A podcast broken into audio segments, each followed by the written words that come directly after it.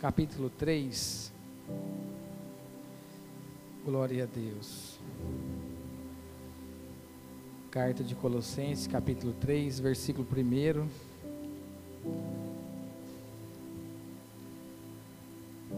Aleluia. Vou fazer a leitura. Portanto, se já ressuscitaste com Cristo, buscais as coisas que são de cima, onde Cristo está sentado, à destra de Deus. Pensai nas coisas que são de cima e não nas que são da terra, porque já estáis mortos, as vossas vidas estáis escondida com Cristo em Deus. Quando Cristo, que é a nossa vida, se manifestar, então também vós vos manifestarei com ele em glória. Mortificai, pois, os vossos membros, que estáis sobre a terra, a fornicação, a impureza, a feição desordenada, a vil concupiscência e avareza, que é a idolatria, pelas quais as coisas vêm a ira de Deus sobre os filhos da desobediência, nas quais também em outro tempo andaste, quando vivia nelas. Mas agora despojai-vos também de tudo, da ira, da cólera, da malícia, da maledicência, das palavras torpes de vossa boca.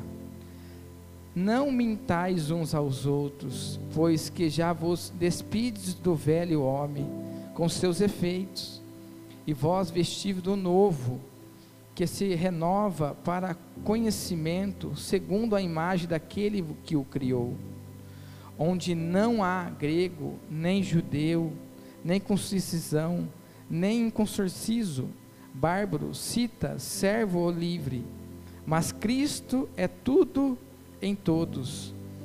Revestivos, pois, como eleito de Deus, santo, amados, de entranhas de misericórdia, benignidade, humanidade, mansidão, longanimidade, suportando-vos uns aos outros, perdoando-vos uns aos outros. Se alguém tiver queixa contra o outro, assim como Cristo vos perdoou, assim fazeis vós também. E sobre tudo isso, revestivo da caridade, que é o vínculo da perfeição. Amém, irmãos? E a paz de Deus, para o qual foste chamado em um corpo, domine os vossos corações e sede agradecido. A palavra de Cristo habita em vós abundantemente, em toda sabedoria, ensinando-vos a demonstrar-vos uns aos outros, como salmos, hinos, cânticos espirituais, cantando ao Senhor com graça em vossos corações. Amém? Louvado seja Deus. Pode se assentar, irmãos, louvando a Deus. Glória a Deus.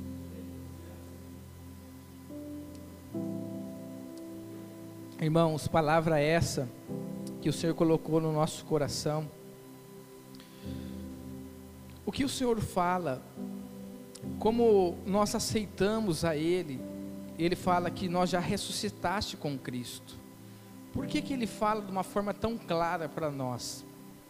Porque quando o Senhor via a cada um de nós no, lamação, no lamaçal do pecado, quando nós estava perdido nas trevas, na perdição das nossas atitudes, na devassidão, o Senhor já nos viu naquela época.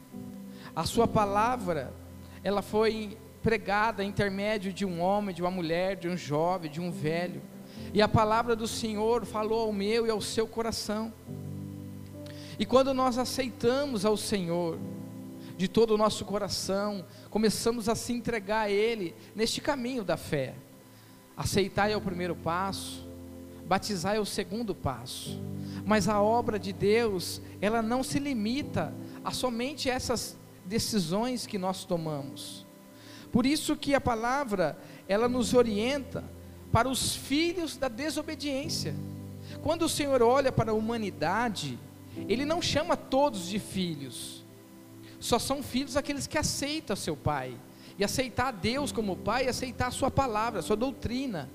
Né? Mas se ele está falando dos filhos da desobediência, que é por ela que vai vir a ira de Deus, olha que tremendo. Aquilo nos chama a atenção a palavra santificação. Quando nós entramos ao caminho da fé, nós temos uma jornada a percorrer e não tem por onde.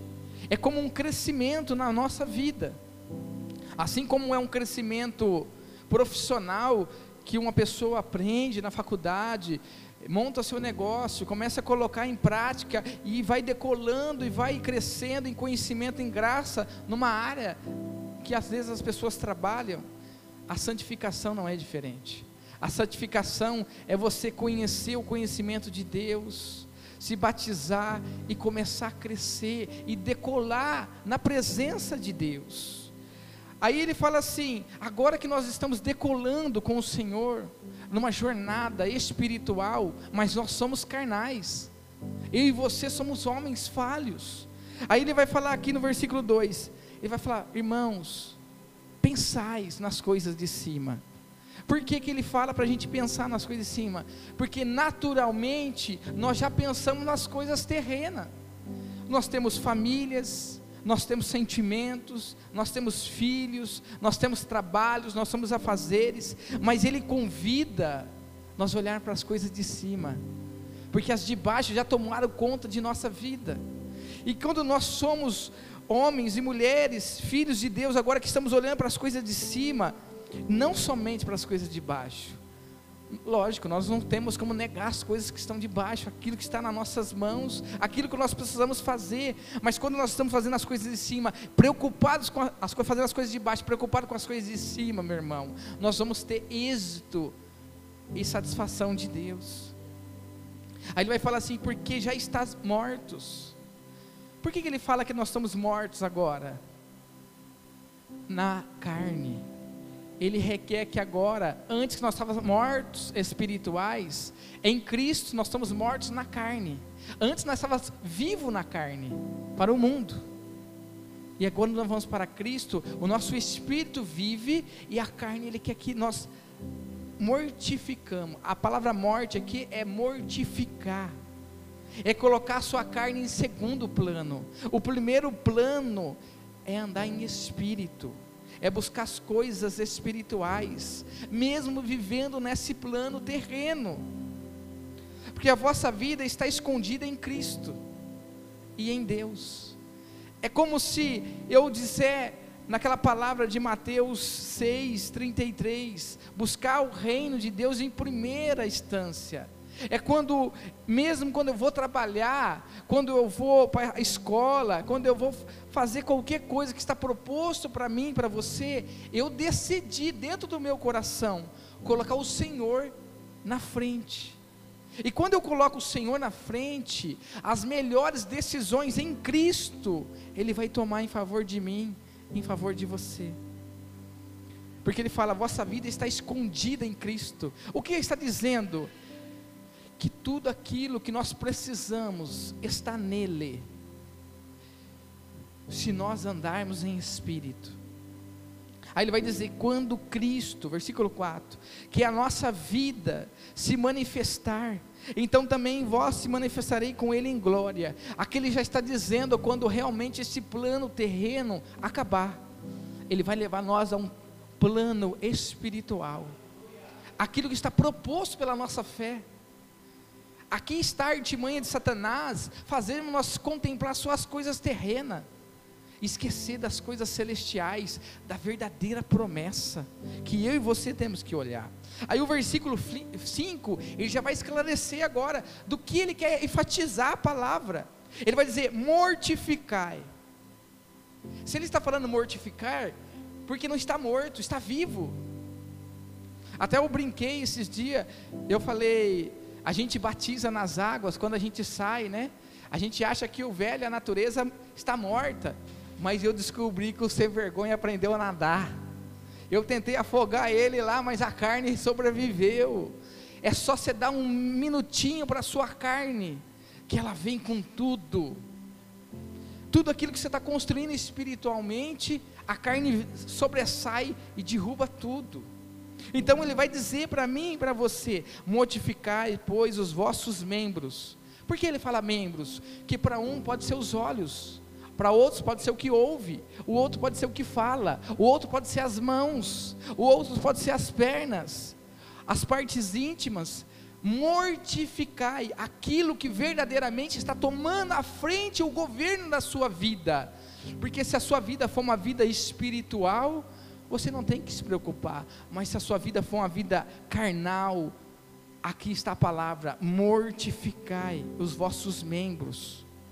Aí ele vai dizer: a fornicação é sexo, antes do casamento, fornicação. A impureza, tudo aquilo que contamina o nosso corpo. Aí a gente escuta assim: fazer tatuagem é permitível? É uma impureza, irmãos para aquele que já fez, já errou, mas a vida segue. O conhecimento de Deus é chegado, não importa o nosso passado, o que fizemos, importa daqui para frente. Eu lembro muito o testemunho do Rodolfo Abrantes, ex-vocalista da banda Raimundos, que se converteu há mais de 15 anos. E ele se converteu, se batizou e começou a fazer tatuagem, porque ele gostava, ele já tinha bastante. E quem conhece o testemunho dele vai ver que ele é muito verdadeiro nas suas palavras. Ele é uma pessoa simples no que fala, mas muito pontual e verdadeiro. Ele falou que um dia o Espírito Santo falou: para, basta. Aí ele entendeu. Mesmo que as mensagens naquela tatuagem era de Cristo, ele estava fazendo impureza no seu corpo que pertence a Deus. Esta matéria aqui pertence ao Senhor. Aquele que não serve a Deus, aquele que não glorifica a Deus com a sua vida, não pertence a Deus é somente criatura de Deus. Mas aquele que entregou a sua vida ao Senhor, ele deve honra, graça e obediência ao seu Deus. Ele deve toda a glória ao Senhor e honrar com seu corpo ao Senhor é uma delas. Então nós temos que cuidar de ficar fora da fornicação, da impureza, afeição desordenadas. O que é afeições? Qual que é a nossa imagem? Nossa imagem é Cristo, é luz, é graça. Qual é a imagem que o padrão do mundo tem colocado?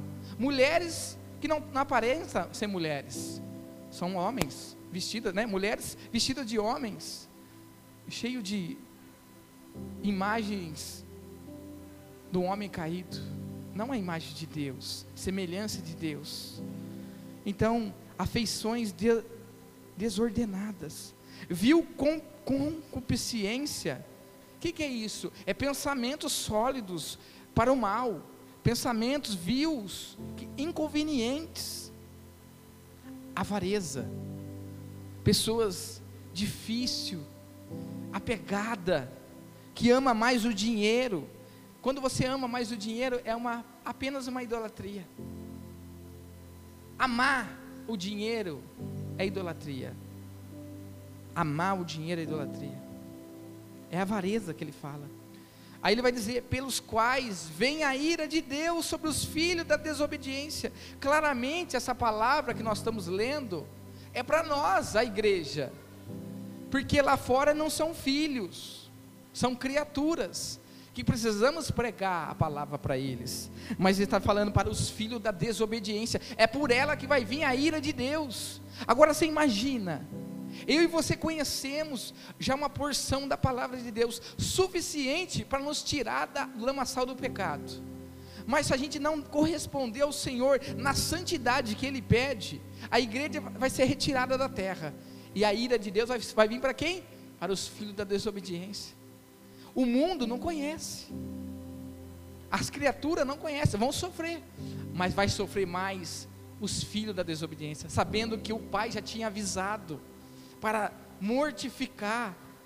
Entenda, irmãos, que uma vez salvo, não sempre somos salvos. Uma vez salvo, temos que andar pelo caminho da santificação. A palavra diz assim, ó, sem a santificação, ninguém verá Deus. A santificação, eu tenho que dar mão para ela e falar: Senhor, me ajuda todo dia, porque todo dia eu erro. O domingo passado, só Deus sabe como que eu cheguei aqui Porque eu tenho um problema com a palavra ira.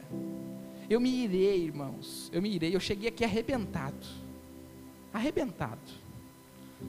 Demorou para mim se conectar com Deus. Por quê? Porque nós somos humanos e a gente tem que reconhecer a nossa falha. E a ira procede do espírito ou da carne? Da carne. A ira nos traz consequências ruins. Pelo qual vem a ira de Deus sobre os filhos de desobediência, nos quais também, em outro tempo, nós andávamos,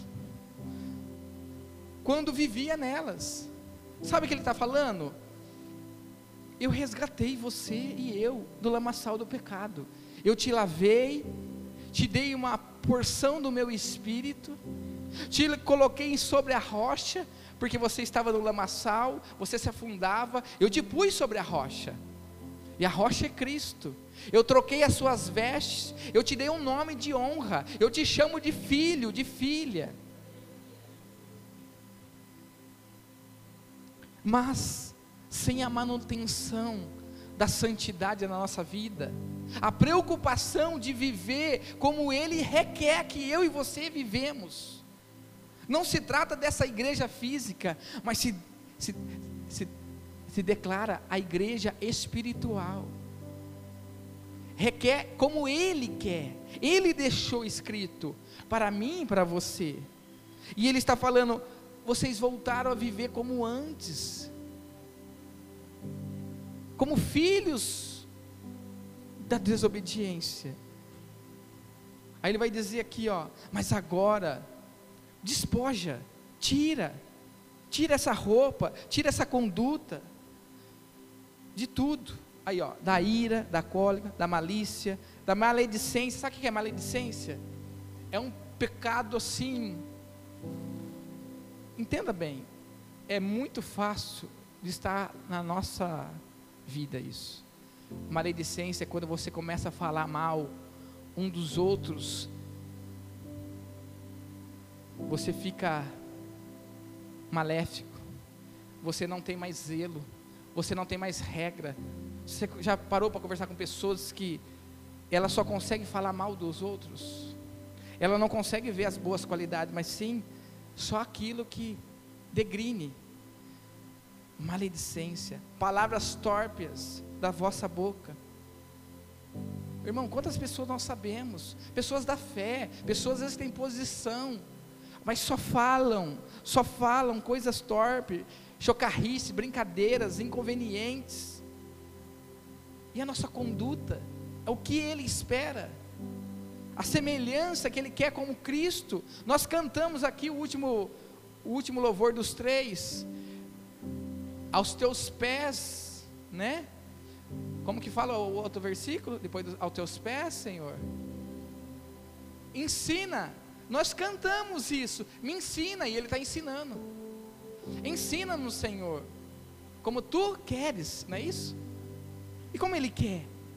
Não mintais um para os outros, irmãos. E é tão fácil a gente praticar essas coisas, mentiras, não ser sinceros. Aí ele fala: Pois que já vos despide do velho homem, da velha mulher, da velha conduta, com seus feitos. Por quê? Porque o batismo tem que ter levado, e aí a gente tem que ter a manutenção de olhar para dentro de nós e ter o cuidado de falar: Meu Deus, a verdadeira natureza está querendo brotar novamente. Nós temos que assumir isso e falar: Não pode. Quem vai barrar, irmãos, é você e eu. Aí ele fala no versículo 10: Vós vestível do novo, que novo? O novo homem, da nova mulher, da nova mente, do novo proceder de Cristo, que renova pelo conhecimento. A cada dia que nós vamos conhecendo o Senhor, nós vamos renovando, nós vamos transformando a nossa mente, segundo a imagem daquele que criou. Então, se eu não se aproximar de Deus, como foi falado aqui através da oração, da consagração e da leitura bíblica, você não vai ter um padrão que é a imagem de Deus. Põe em 2 Coríntios, capítulo 4, versículo 3 em diante. Mas se o nosso evangelho está encoberto, o que é encoberto? Está escondido. E ele já falou nessa palavra que tudo que nós precisamos em Cristo está, está escondido, está encoberto. É para que se perde o que está encoberto. Quanto você não buscar Ele com sinceridade, para Ele mostrar para você e para mim qual é o caminho que devemos andar, você está se perdendo o que está encoberto. Pode passar mas no qual o Deus, esse Deus aqui na Bíblia, está D minúsculo, é Satanás, desse século, cegou o entendimento dos incrédulos, para que não replandeça a luz do Evangelho, do qual, do qual do Evangelho da glória de Cristo, qual é a imagem de Deus. Se alguém te perguntar assim, me mostra então qual é a imagem de Deus na terra, você fala assim, é a palavra. O católico usa todos os tipos de imagens. Mas o evangelho de Cristo, não é evangelho igreja, o evangelho foi deixado como imagem de Cristo na terra. Então, o que eu e você precisamos é conhecer qual é a imagem dele. Porque alguém viu Deus até agora? Ninguém viu Deus. Mas ele deixou uma imagem para você visualizar a imagem dele. E ele diz que ele criou o homem da sua imagem e semelhança. Mas nós temos a imagem de Deus como uma pessoa, certo? Mas qual é a sua conduta? Sua palavra, a sua regra. Um advogado, qual é a imagem que o advogado trabalha? A lei. Para ele, um advogado na terra, não há coisa mais importante do que a lei. Se a lei está escrito, ele cumpre. Se a lei tem oportunidades de correr, ele corre dentro da lei. Só que eu e você, como cristão, não temos como correr, temos que aceitar, temos que conhecer. E se perde o evangelho, porque não conhecemos a imagem de Deus. Por isso que o profeta Oséias vai dizer no capítulo 4, versículo 6: O meu povo perece. Aí ele vai classificar: perece porque o sacerdote não me busca, não me conhece e não ensina. Se o sacerdote não busca, não conhece, ele vai ensinar o quê? Agora, isso no Velho Testamento. Todos eram ensinados pelo sacerdote. Aí vem Jesus ensinando em 1 Pedro, capítulo 2, que é é onde foi fundada a igreja, pedra viva, é o fundamento. Vós sois eleito, sacerdote de Deus. Todos nós fomos chamados como sacerdote escolhido por Deus, mas vivemos como Ele quer. É aí que está. É aí que mora o perigo.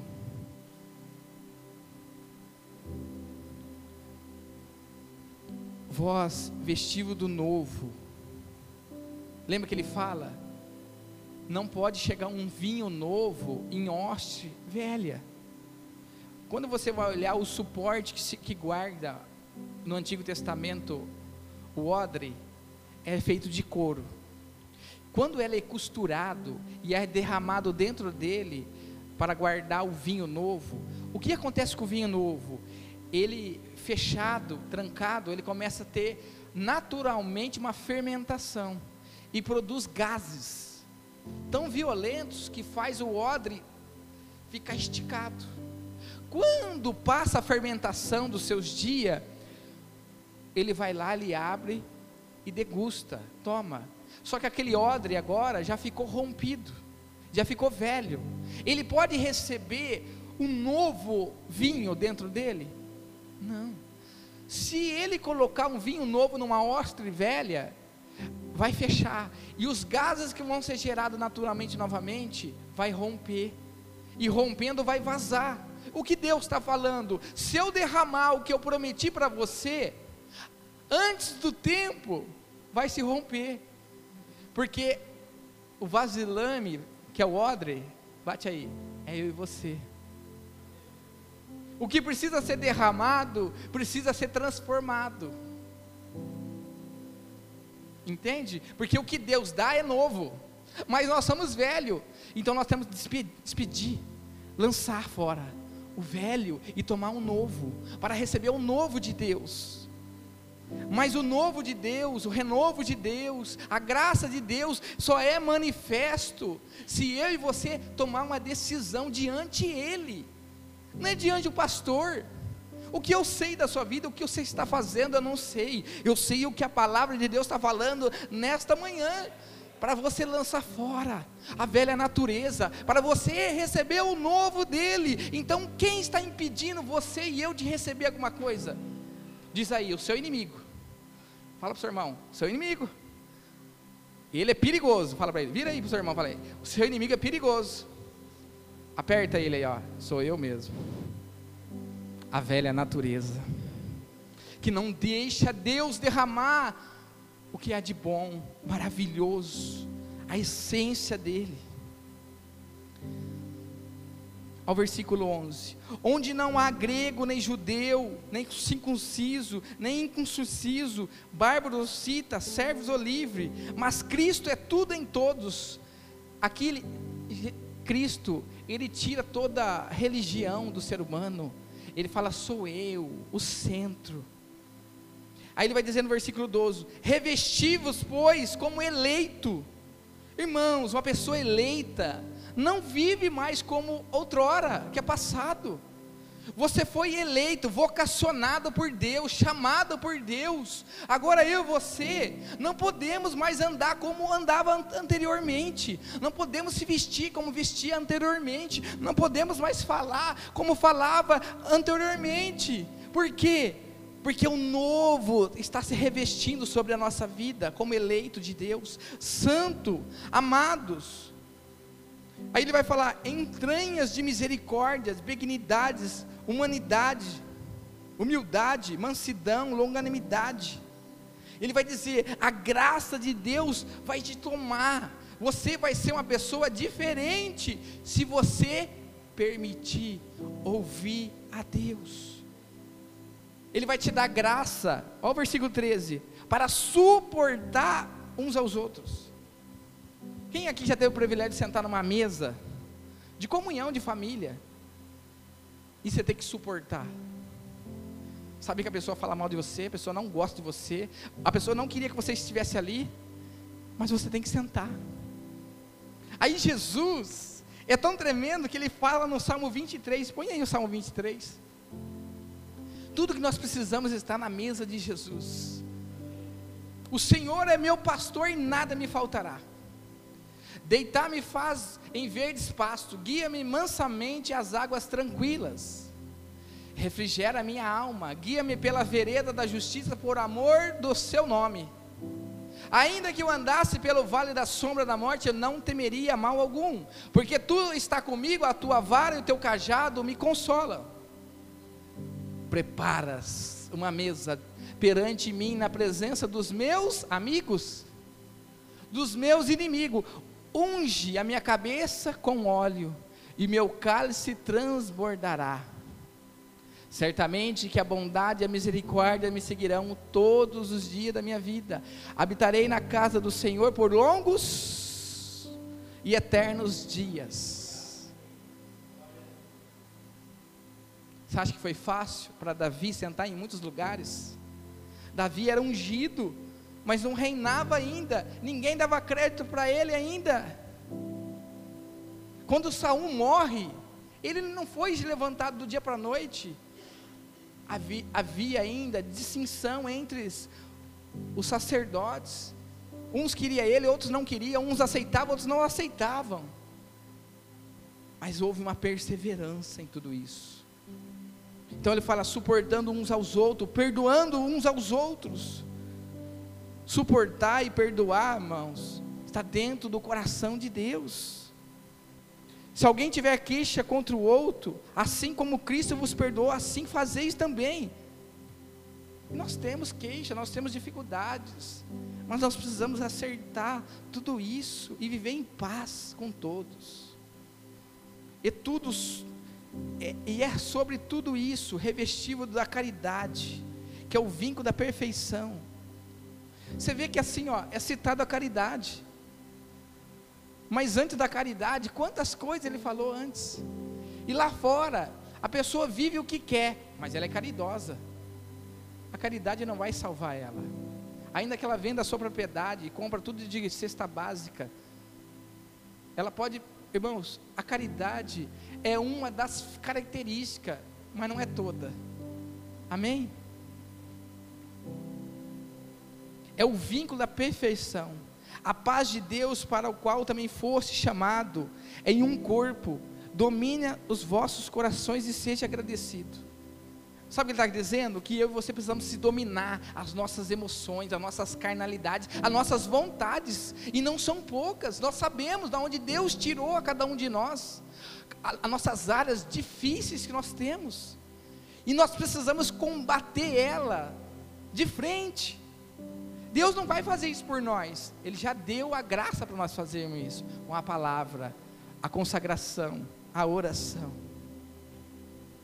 E a palavra de Cristo que habita em vós, abundantemente, em toda a sabedoria, ensinando-vos a demonstrar, a demonstrar é ensinar, posicionar, confrontar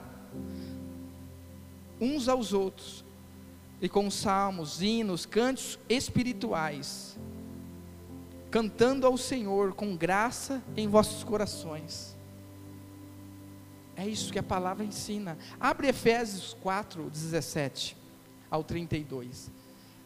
Carta aos Efésios, até o 32, nós vamos ler. Digo isso e testifico no Senhor, para que não andeis mais como andava também os outros gentios. Que povo nós era antes? Gentil. A fé veio para o judeu, eles recusaram, Deus tinha um plano escondido para o gentil. Nós somos gentios, enxertado na videira. Mas quando você vê falando de gentil, é nós. Na vaidade dos seus sentimentos, entenebrecidos no entendimento, separados da vida de Deus pela ignorância. O que é ignorância? Ainda não sabe o que está fazendo. O que é uma pessoa ignorante? ela não aprendeu a verdade. Ela precisa ser ensinada. E às vezes nós temos dificuldade com pessoas ignorantes, mesmo que está muito tempo na igreja. Por quê? Porque os olhos espirituais, os ouvidos espirituais não foram abertos ainda. Há ataduras tampando que há neles pela dureza dos seus. O que faz uma pessoa não compreender a palavra de Deus na íntegra? É o que ela pensa primeiro? é a dureza do coração. Os quais, havendo perdido todos os sentimentos, se entregaram à dissolução, para com avidez cometeram todas impurezas. Mas vós não aprendeste assim com a Cristo. Por quê? Porque quando a palavra de Deus começou a ser ensinada para nós, Ele começou a corrigir o nosso curso. Nós era um barco no, no meio do mar, qualquer tipo de vento nos tocava, mas quando nós se convertemos a Ele, só pode um vento soprar no nosso barco o vento do Espírito Santo. O nascido em espírito, ele não sabe o caminho ao qual ele vai, mas o vento do Espírito conduz. Se que é tendes ouvido nele fosse ensinado, como está, como esta é a verdade, verdade de, em Jesus. Que enquanto ao trato passado vós despojeis do velho homem, que corrompe pelas consciências do engano, e vós renoveis no espírito do vosso sentido, e vós revistais do novo homem, que segundo Deus criado verdadeira justiça em santidade. Entenda, quando você está nesse caminho, precisa ser a cada dia ser renovado. E essa renovação, ela vai vir com um confronto na minha mente e no seu coração. Ele vai confrontar as nossas áreas, as nossas mazelas, nossos pecados. E nós precisamos reconhecer e dar nome, Senhor, aqui, aqui, aqui, aqui é o meu problema. Ele quer que você fale, é aqui, Senhor. É aqui. Ele já sabe, mas Ele quer que você converse com Ele. Mostre as suas dificuldades para Ele. Pelo que deixais a mentira e falar a verdade de cada um ao seu próximo, porque somos membros de um, uns dos outros. Quando ele fala da mentira, quando nós abrimos, não precisa abrir, João 8,44, ele vai dizer: Vosso pai é o diabo que mentiste desde o princípio do mundo. Quando nós andamos em mentira, o nosso pai não é Deus, porque Deus é verdade e o diabo é a mentira, é o engano. Tudo que faz retroceder da, da santificação, da cruz de Cristo, do caminho estreito, é Satanás, irmãos. Irai-vos, mas não pequeis. Jesus já irou alguma vez? Já.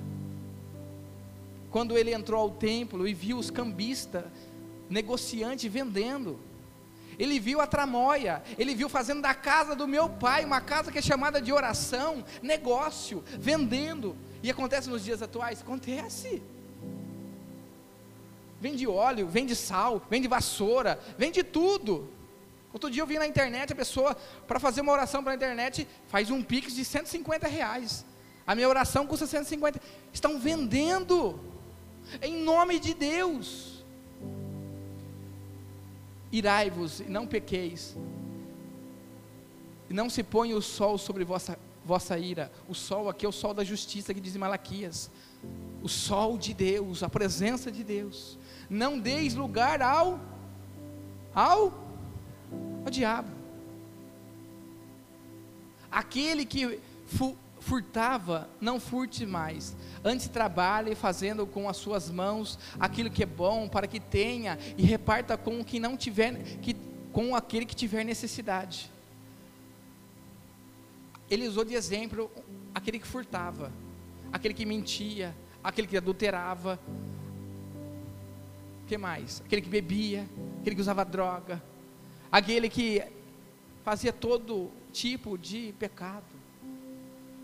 Não saia da vossa boca nenhuma palavra torpes, e nem só que for boa para que promove a edificação, para que dê graça aos que ouvem. Agora, seja sincero, quando nós lemos o Salmo 1, ele vai dizer para a gente não estar na roda dos escarnecedores. E por muito tempo, eu, quando me converti, achei que a roda dos escarnecedores estava lá fora. Roda, irmãos, nós podemos estar numa comunhão de almoço e fazendo rodas com palavras torpes, deboche, colocando apelido e coisas inconvenientes, que não edifica, não promove na pessoa que ouve edificação. Então, olha como que Deus nos cobra. Aquilo que estamos falando, estamos fazendo, estamos agindo, está produzindo a sede da pessoa de edificação. O que, que essa pessoa tem? Você não recebeu uma palavra, Charles, aqui no domingo? As pessoas vão olhar, começar a olhar para ele de uma maneira diferente. Mas o que, que esse rapaz tem?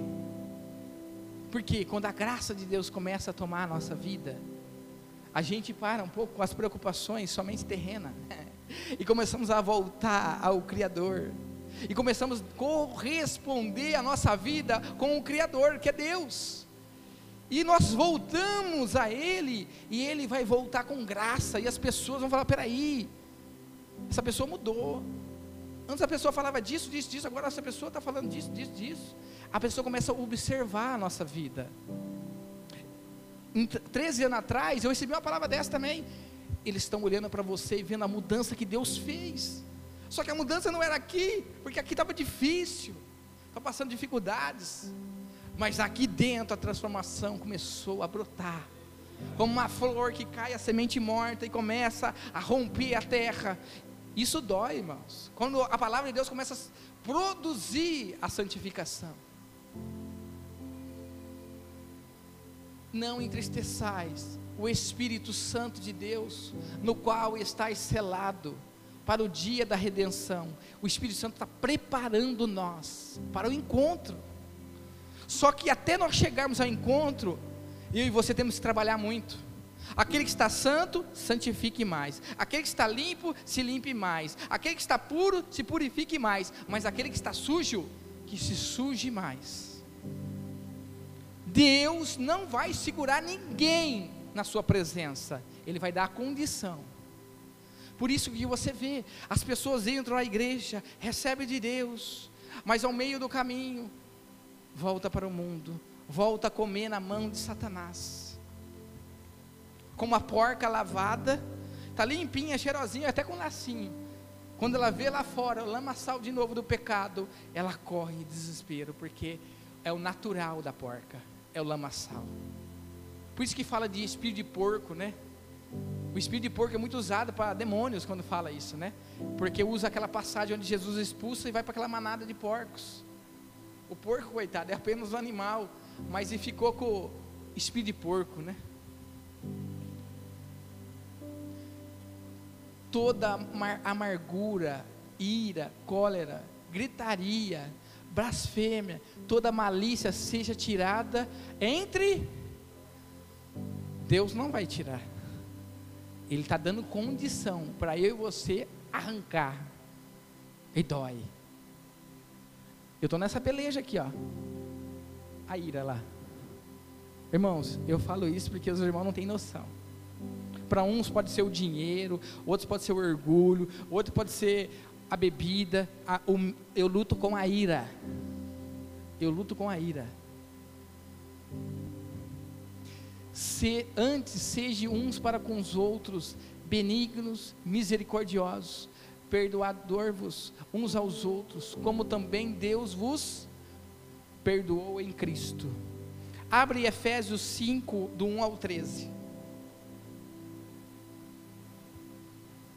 Seja, pois, imitadores de Deus.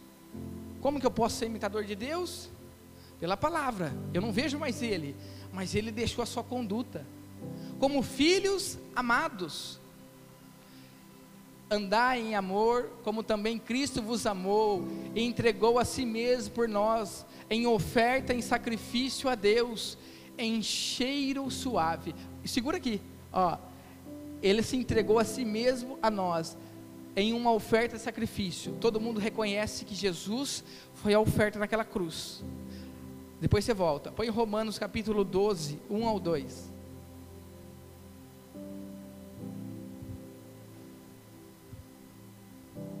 Rogo, pois, irmão, pela compaixão de Deus, que apresentei os vossos corpos em sacrifício vivo, santo, agradável a Deus, que é o vosso culto racional. O verdadeiro culto a Deus nunca foi aqui. Começa na onde? Onde começa o culto a Deus? Na sua Betel, lá na sua casa. Aqui nós vamos terminar ele. Fazer com mais pessoas. Por isso que a gente se engana, como foi falado aqui, a nossa igreja só tem um culto por domingo, por semana. Culto a Deus é um só.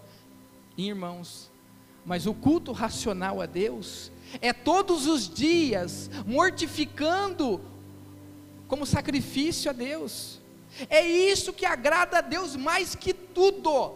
Não é o seu dinheiro, não é o seu pregar, o seu tocar, o, seu serviço, não é. É você viver como sacrifício. É quando você estiver lá, na peleja do seu dia a dia. Deus está vendo, está se guardando, está lutando, não está se entregando. Deus vai fazendo o melhor porque você está fazendo o melhor. Isso aí as pessoas não vão te ver, não tem plateia, mas tem anjos te contemplando, tanto lá em cima quanto aqui embaixo. Por isso que aquela conversa de Satanás com Deus, Deus excita o coração dele fala: Você tem visto meu servo Jó? Ele tem sim, ele é justo e fiel, o Senhor tem abençoado ele. É, mas ele é justo e fiel, desvia do mal. É assim que Deus quer nos apresentar ao diabo: Ele é justo, fiel e desvia do mal. Não vos conformeis com esse mundo. O mundo todo momento está tentando nos defraudar, roubar o que Deus está colocando para dentro. Mas transformai pela renovação da vossa, vossa mente, ou por vosso entendimento, como diz outras versões, para que experimenteis qual seja a boa. Existe uma boa de Deus. Existe uma agradável e uma perfeita vontade de Deus. Há três níveis. Qual nível que você está vivendo? Só a boa? Só agradável? Ou tem a perfeita? Irmãos, você pode estar vivendo a, a perfeita vontade de Deus e estar sofrendo. Ele não está dizendo que não vai ter sofrimento. Porque a vontade de Deus é a gente ser aperfeiçoado em tudo aquilo que Ele permite. Volta lá onde nós estava, Efésios 5, onde nós paramos, em oferta e sacrifício a Deus, cheio, cheiro suave, tem que cheirar suave. Pode passar. Mas a prostituição e toda impureza, avareza, nem ainda se nomeiam entre vós, como convém o santo. Ele nos chama de santo. A igreja católica chama pessoas que morreram de santo. Deus está chamando os vivos de santo. Estão santificando, estão separando do mundo, separando daquilo que é inconveniente.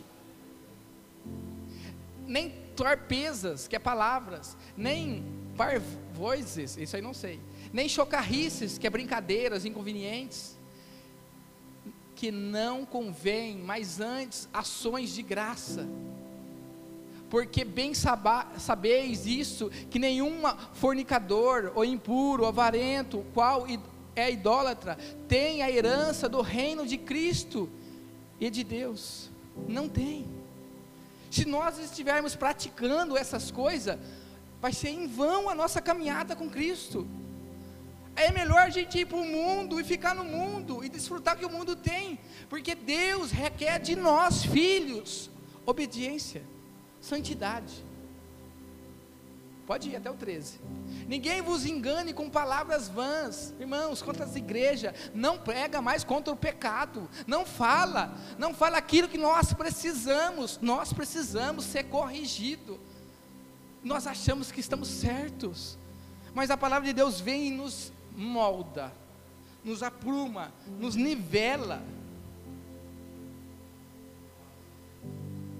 porque por essas coisas vem a ira de Deus sobre os filhos da desobediência. Ela falando de novo. Portanto, não sejais seus companheiros. Sabe uma coisa que eu aprendi? Que tem pessoas que erram, erram, erram, erram, erram, erram, erram. Não posso mais andar como companheiro, não pode. Por quê? Porque a palavra vai dizer que as más conversações corrompem os bons costumes. Se eu não estou mais conseguindo trazer a pessoa para a luz, se eu bobear, ela me leva para as trevas. E nós precisamos identificar amigos. Ah, porque meu amigo desde a escola, irmãos. Aceitar Cristo, andar com Cristo, vai ter que podar muitas coisas. Porque em outro tempo, ou outrora, era das trevas, mas agora sois da luz do Senhor. Andai como os filhos da luz. Você pensa que você pode andar do jeito que você quer? Não pode. Você pensa que é fácil para mim andar como eu quero? não é. Eu tenho que andar como a palavra quer, como a palavra fala. E os convites vêm. Ah, não tem nada demais. É assim que o diabo vai enganando, não tem nada. Eu acredito em Deus. O diabo também acredita em Deus, por isso que ele é o diabo porque ele mostrou que ele virou um filho da desobediência. Ele era uma feitura de Deus, um querubim de alta esfera, de adorador, adoração, estava com ele. Ele deixou o engano entrar no seu coração, porque o fruto do Espírito está em toda bondade e justiça e verdade, aprovados é o que é agradável ao Senhor. E não comuniqueis com as obras infrutíferas das trevas, mas antes condenai-vos. É o que eu falei agora. Tem pessoas que eu já retirei da minha comunhão. Por quê? Porque as obras dessas pessoas é infrutíferas. O que elas acreditam não são luz, são trevas. As atitudes delas é inconveniente, eu não posso mais estar com elas. Elas não querem Cristo, elas não querem a luz. E como eu vou estar lá? Não posso. Agora, se Deus me enviar, se Ele falar, o meu coração vai, porque eu tenho uma obra aí, não há problema. O problema é que nós achamos que podemos estar em todos os ambientes, com todas as pessoas porque o que eles fazem em oculto, até dízolos, é torpe.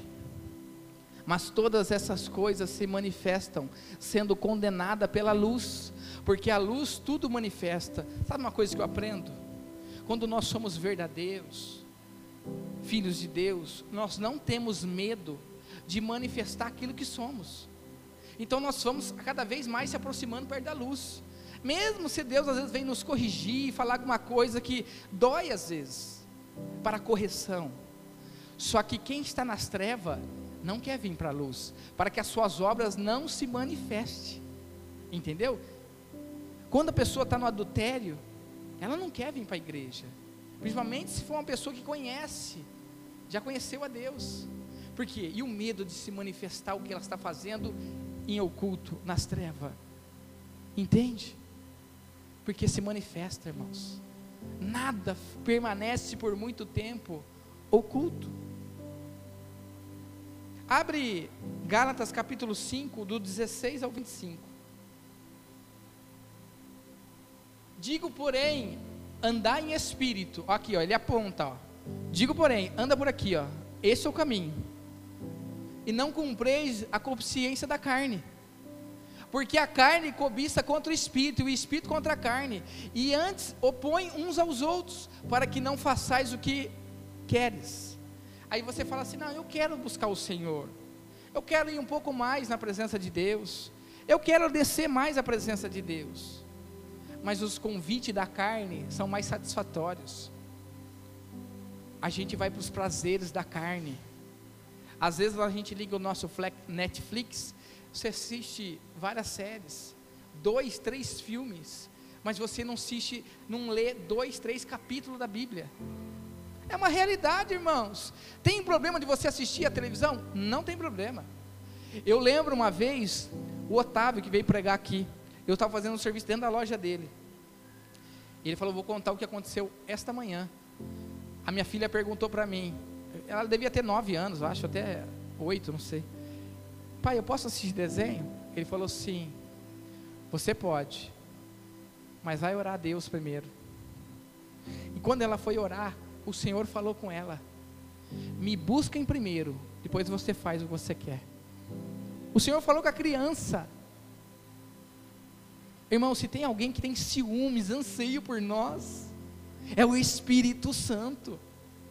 E toda vez que ele vê nós se curvando às vontades da carne, ele chora, porque nós não ouvimos ele, nós entristecemos ele e não se preocupamos com a pessoa do Espírito Santo, a qual Jesus falou: Eu vou ao Pai, mas vou mandar o Espírito Santo, vai ser seu amigo, seu consolador, seu ensinador.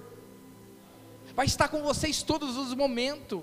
Não existe uma pessoa mais fiel para estar conosco todos os nossos dias, de alegria ou tristeza, é o Espírito Santo. Por isso que quando morre uma pessoa, a minha oração é: Senhor, consola ela com o teu Espírito Santo, porque só Deus sabe como está o coração de uma pessoa passando luto. Volta um pouquinho contra a carne, esses opõem uns aos outros, para que não façais que, o que queres. Mas se sois guiado pelo Espírito, e não é o seu Espírito, é o Espírito Santo, não estáis debaixo da lei, a lei foi condenada. Tem pessoas que não vivem espiritualmente, mas vivem na lei. Sabe que na lei é regras, condutas, e não conhece, despreza o Senhor porque as obras da carne são manifestas, as quais são prostituição, impureza, impureza mais uma vez, lascívia, que é sensualidades, idolatria, feitiçaria, inimizade, porfia, imulações, iras, pelejas, dimensões, heresias, invejas, homicídio, bebedice, glutenarias, coisas semelhantes a essa, acerca dos quais eu declaro como no passado, que não, ó, os que não cometem tais coisas não herdarão o reino de Deus. O não virou sim. Nós temos aqui a, a palavra da retidão. Você quer viver, pode viver, mas não tem o reino de Deus. Pode passar. Mas o fruto do Espírito é o amor, o gozo, a paz, longanimidade, benignidade, bondade, fé, mansidão, temperância. Contra essas coisas não há lei. Por quê? Porque Jesus está acima da lei, ele cumpriu a lei. Ele pegou toda a lei e deixou dois mandamentos: amará a Deus sobre todas as coisas e amará o teu próximo a si mesmo. É fácil amar seu próximo? Não é fácil. Lembra que nós lemos agora? Suportar, temos que suportar muitas pessoas, mas amar, se dedicar por elas. Pode passar. Os quais são de Cristo, crucificaram a carne. Não tem como. A cruz não foi retirada. Jesus mostrou que aquela cruz, cravado lá, ó, doeu. E os cravos na nossa carne precisam doer. Senhor, olha, está doendo. Estou com vontade de voltar a beber. Estou com vontade de voltar a se prostituir. Estou pensando assim, assado dos outros. Mas você tem que sentir na carne a crucificação. Nós não batizamos, não sentimos mais o, o passado. Sentimos sim. Só não podemos dar ênfase à carne. Os que estão em Cristo crucificaram a carne com as suas paixões e corrupciências. Vivendo no Espírito, andamos também no Espírito. Eu posso pregar aqui a coisa espiritual para vocês e posso andar carnalmente. Por quê? Porque não é só pregar, não se trata só de falar, se trata de viver. O que ele quer primeiro é que vivamos a palavra e pregamos ela. Por isso que tem pessoas que ainda têm que estar sentada. E tem pessoas que querem fazer a obra, mas tem momento que você tem que ouvir, ser tratado, ser curado, ser lapidado. Deus coloca a essência e você vai. Não sejais cobiçoso, em vanglória, irritando uns aos outros, invejando uns aos outros. Até aí? Aleluia. Mas não acabou não, hein? Segura aí. Não precisa abrir, mas não abre. João, do capítulo 3, versículo 3 ao 5. É uma passagem conhecida. Jesus respondeu e disse: Na verdade, na verdade te digo.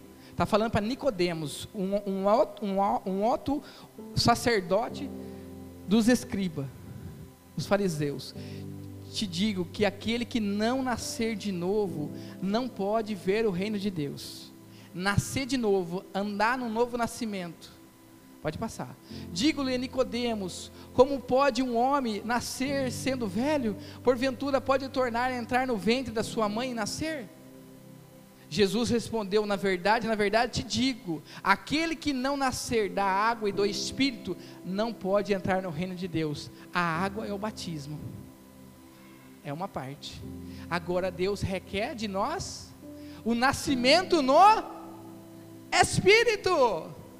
E sem, sem o desejo de buscar, não vai ter, não vai enxergar, não vai compreender. Você vai ser somente uma pessoa natural e religiosa. Ele está querendo propor para você um novo nascimento, uma nova estrutura, um odre novo, vinhos novos. Agora, não escandaliza não. Zacarias capítulo 3, do versículo 5. Quando nós não andamos como convém. Aqui nós vamos falar da vida de um sacerdote. E disse eu, ponha-se-lhe uma. Opa, versículo.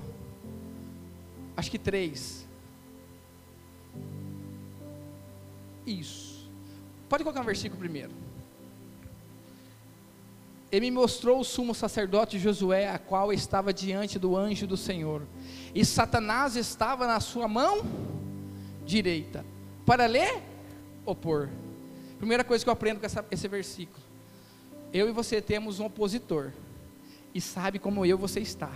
Sabe o que eu e você vivemos, falamos, articulamos. Ele sabe. Pode passar. Mas o Senhor disse a Satanás: O Senhor te repreenda, ó Satanás. Sim, o Senhor que escolheu a Jerusalém te repreenda não é este um tinção tirado do fogo? Tirando, falando de Satanás. Ora, Josué, vestido de veste suja, estava diante do anjo. Então, falando, ordenou ao que estava diante dele, dizendo: Tirai estas vestes sujas. E ele lhe disse: Eis que eu tenho feito com que passe diante de ti a tua iniquidade, e te vestirei de vestes novas. E disse eu: ponha-lhe uma mistra limpa, que é uma roupa, uma, uma roupagem sacerdotal, sobre a tua cabeça. E puseram uma mistra limpa sobre a sua cabeça, e vestiram de veste. E o anjo do Senhor estava ali. Sabe o que eu aprendo? Eu posso viver do jeito que eu quero. Só que Satanás, ele sabe. E muitas das vezes Deus tira as mãos para ele atacar. Ele põe enfermidade, ele toca nos seus bens, ele toca nos seus filhos, ele toca na sua casa. Tudo porque nós não temos zelo com a nossa casa espiritual. E tira essa palavra sacerdote e traga para mim e para você como sacerdote do lar. Porque toda palavra de Deus, ela recai sobre cada um de nós. Porque é fácil eu falar aqui, ó, o sumo sacerdote Josué. Quem era ele? Não era um homem qualquer, mas Satanás estava opondo ele. Por quê? Porque tinha brecha, tinha sujeira, tinha pecado, iniquidade, como diz, mas o Senhor estava dando condição a ele a trocar as vestes. É assim que o Senhor nos fala. Agora abre Lucas capítulo 5 para nós terminarmos. 9 a 23. Lucas 9, desculpa, Lucas 9, do 23 ao 24. Dizia a todos: Se alguém quiser vir após a mim, Jesus está falando, se alguém quer vir depois de mim, após a mim, negue-se a si mesmo, tome cada um a sua cruz e siga-me. Porque qualquer que quiser salvar a sua vida, perdê-lo-á, mas qualquer que, por amor de mim, perder a sua vida, salvá-lo-á. Sabe o que está dizendo? Irmão, nós não podemos ser ignorantes, nós temos uma vida aqui na terra, mas Ele quer que a gente despoja das naturezas terrenas, daquilo que desagrada ao Senhor. Aí eu vou falar assim para aquele que quer casar: não, busca Deus, não, precisa casar o outro precisa fazer uma viagem, independente do que você precisa fazer. Não é disso que Deus está falando para você negar, é para negar a carnalidade dos pecados, das condutas, e seguir Ele carregando uma cruz. Antes eu podia fazer tudo, agora não posso mais viver como uma pessoa que não conhece a Deus, porque a luz se manifestou para mim, a graça de Deus manifestou para mim. Eu não posso mais viver como uma pessoa que não conhece o Senhor, porque tudo Ele vai pedir conta. Ele vai pedir conta. E nós esquecemos disso. E Deus só permite aquilo que muitas das vezes nós já permitir, permitimos diante do Senhor. É como se nós falamos para Deus: ah, tanto faz servir ao Senhor. Não é tanto faz, irmãos. Nós temos um caminho santo, um caminho reto. Só para nós terminarmos, Mateus 7, do 13 ao 14. Entrai pela porta estreita, porque a larga é a porta, espaçoso é o caminho que conduz à perdição. Só um pouquinhos, né? Ah, não, são muitos. São muitos que entram por ela. São muitos, irmãos. Que serve a Deus, prega a Deus, louva a Deus, faz obra missionária a Deus, faz coisas grandiosas a Deus, mas está num caminho largo. Porque estreita é a porta e apertado é o caminho que leva à vida. E ele está dizendo: é poucos que há de encontrar. Se eu e você não renunciar aquilo que ele está falando dentro do meu e do seu coração, corremos risco de não entrarmos no reino de Deus, porque vamos ser classificados como filho da desobediência. Amém? Louvado seja Deus. Se coloca de pé, já convida a nossa irmã.